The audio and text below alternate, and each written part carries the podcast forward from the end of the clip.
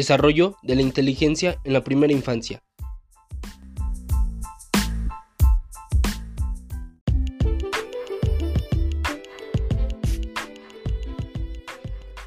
Con su servidor Ramón Chimal Cabrera del Instituto Digital del Estado de Puebla, Campus Guadalupe Victoria.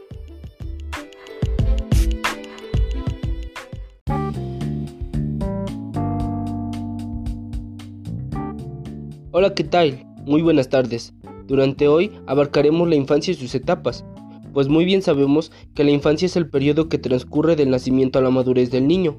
Se divide en etapas muy diferenciadas denominadas periodos de la infancia y sirven para agrupar a los niños según sus características físicas, psicológicas y sociales, al igual que su comportamiento propio de cada edad.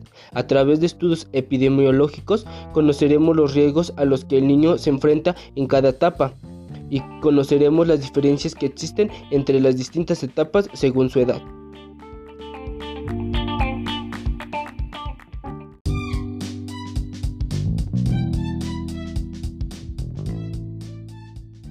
El primer periodo es el intrauterino, que dura 40 semanas.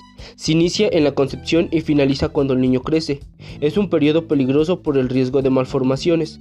Esto debido a la mala alimentación de la madre, el consumo de sustancias ilícitas, movimientos bruscos, entre otros factores. Se divide en tres etapas. Periodo embrionario, que dura las primeras 12 semanas.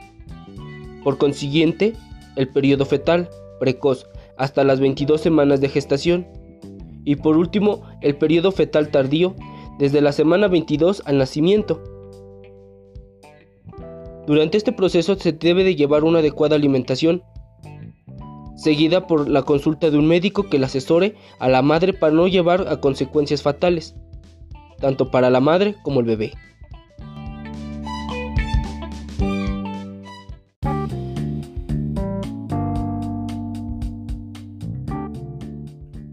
El segundo periodo es el neonatal. Este comprende los primeros 28 días de vida, aunque en la práctica se denomina neonatos a los niños que se encuentran en el primer mes de vida.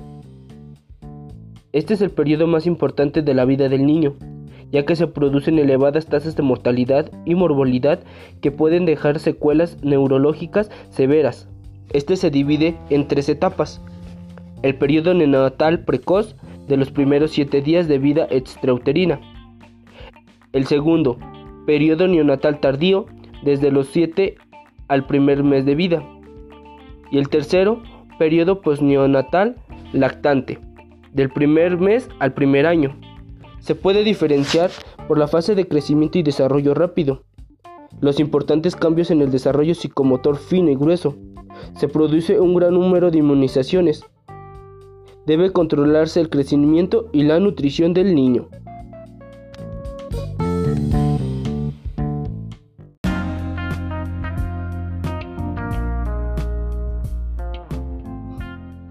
El tercero periodo de la primera infancia, que abarca del primer a los tres años de vida. Se caracteriza por la deambulación, locución y expresión verbal, alimentación completa, asistencia de la guardería. Dentro de este aspecto crecen los cuadros infecciosos repetidos, y en su mayoría virales, que provocan periodos de ingesta disminuida y un estacionamiento ponderal de talla y peso, frecuentes trastornos del sueño, logros de autonomía, exploración continua, se deben fijar los límites y enseñar que los demás también cuentan. En este periodo, el crecimiento se enlentece, por lo que necesita menor aporte energético. Este fenómeno es malinterpretado por la familia, ya que muchas veces se llega a decir la frase, el niño no aumenta de peso porque no come. Esto constituye a importante fuente de angustia, repetidas consultas al médico, tratamientos ineficaces perjudiciales a la práctica de análisis y a veces malinterpretados. En enfermería tiene una función muy importante en la solución de gran parte de los problemas de este periodo, que son bien enfocados con medios terapéuticos. Se denomina también terribles 2 porque se presentan abundantes rabietas y negativismo.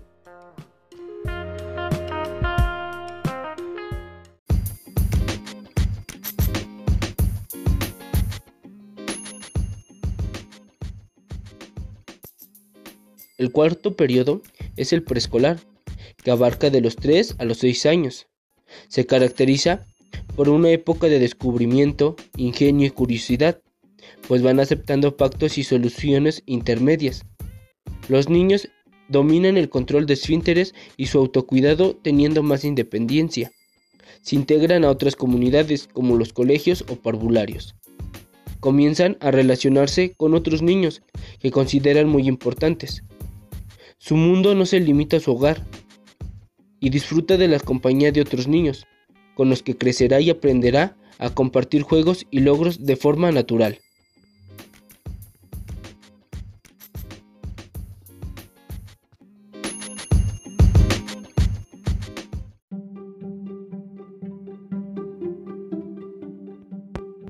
El último es el periodo escolar que abarca de los 6 a los 12 años. Se caracteriza por el crecimiento y maduración lento pero constante, escasos factores de estrés físico y emocional. Sus horizontes se han ampliado hacia el colegio, amigos y ambiente extraescolar. La educación se basa en hábitos saludables como el ejercicio físico, alimentación y juegos, que contribuyen a que pueda gozar de un estado de salud óptimo, inmediato y futuro.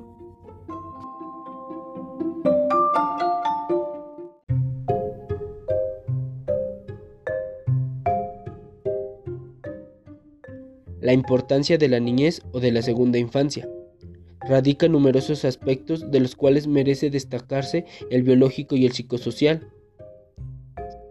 En este periodo ocurre la mayor parte del crecimiento físico de la vida extrauterina, sustentando en la rápida progresión del esqueleto y la musculatura en los niños con adecuada nutrición. La vida de relación con los demás seres humanos tiene su origen en la niñez, con la posibilidad de definir vínculos que puedan prolongarse para toda la vida. Por medio de las relaciones con otros niños, los niños desarrollan su bienestar y se desarrollan social y emocionalmente. En este periodo incluye las habilidades para tener relaciones satisfactorias con otros, como jugar, comunicarse, aprender, discutir abiertamente y experimentar emociones. La información a través de las relaciones es crucial para el desarrollo de la confianza, empatía, generosidad y conciencia de sí mismos y de los otros. Las relaciones son esas las maneras en que el bebé llega a conocer el mundo y los lugares donde está. En este contexto, los padres o cuidadores serán aquellas personas quienes proveen el contexto amoroso necesario para confrontar, proteger, motivar y ofrecer elementos para enfrentar momentos difíciles en la vida. El bienestar social emocional es frecuentemente conocido por profesionales de la salud mental y del desarrollo como la salud mental infantil, entendido como la capacidad de experimentar y regular las emociones, el establecimiento de relaciones seguras y la confianza para explorar, aprender, todo en el contexto de la familia y de la comunidad del niño o niña, bajo un trasfondo cultural.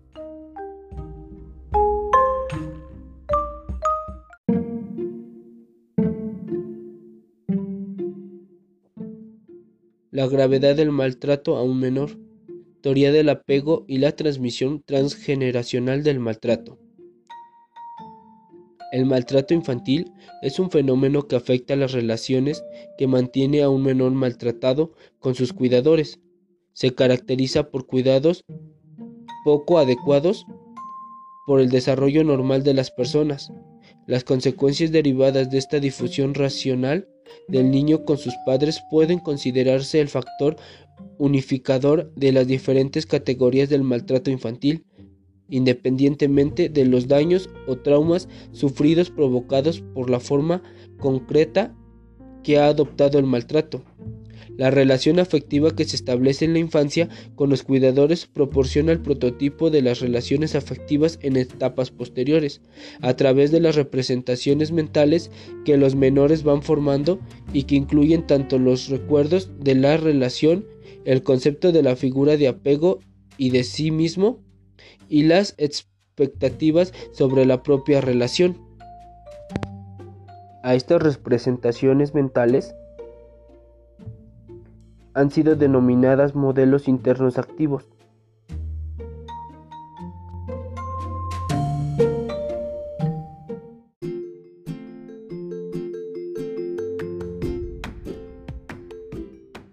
Otro factor importante es la resiliencia, concebida como una capacidad global de la persona para mantener un funcionamiento efectivo frente a las adversidades del entorno o para recuperarlo en esas condiciones, o como una buena adaptación en las tareas del desarrollo de una persona, como resultado de la interacción entre el sujeto y la adversidad del medio o un entorno de riesgo constante. Las personas resilientes se caracterizan por tener mejores recursos internos, tales como mayores niveles de autoestima, mejores destrezas sociales y de afrontamiento. Por otra parte, se señala que constituyen a un mejor apego durante la infancia. Aparecen con niveles anímicos más estables en la adultez, con mayor capacidad de elaborar el trauma generado por el maltrato y un mejor nivel de capacidad para asignarles un sentido a las experiencias de sufrimiento, un mejor control de impulsos de agresión, una mayor capacidad para empatizar con los otros y con mejores habilidades sociales. A nivel social y familiar, tienen menores estresores ambientales, mayor apoyo emocional, relaciones más satisfactorias y una red de apoyo más numerosa y de mejor calidad. Son estos menores los que logran superar la experiencia y rompen el estereotipo de que el niño abusado será un padre maltratador.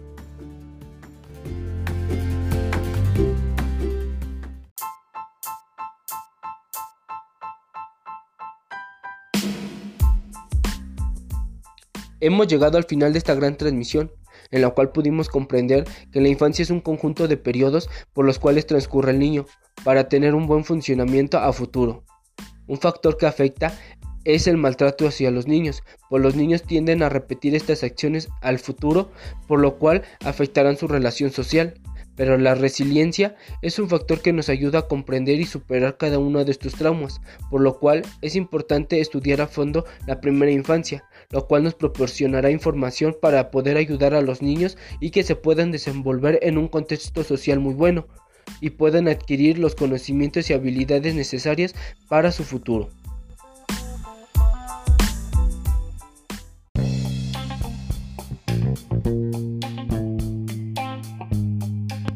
Hasta la próxima.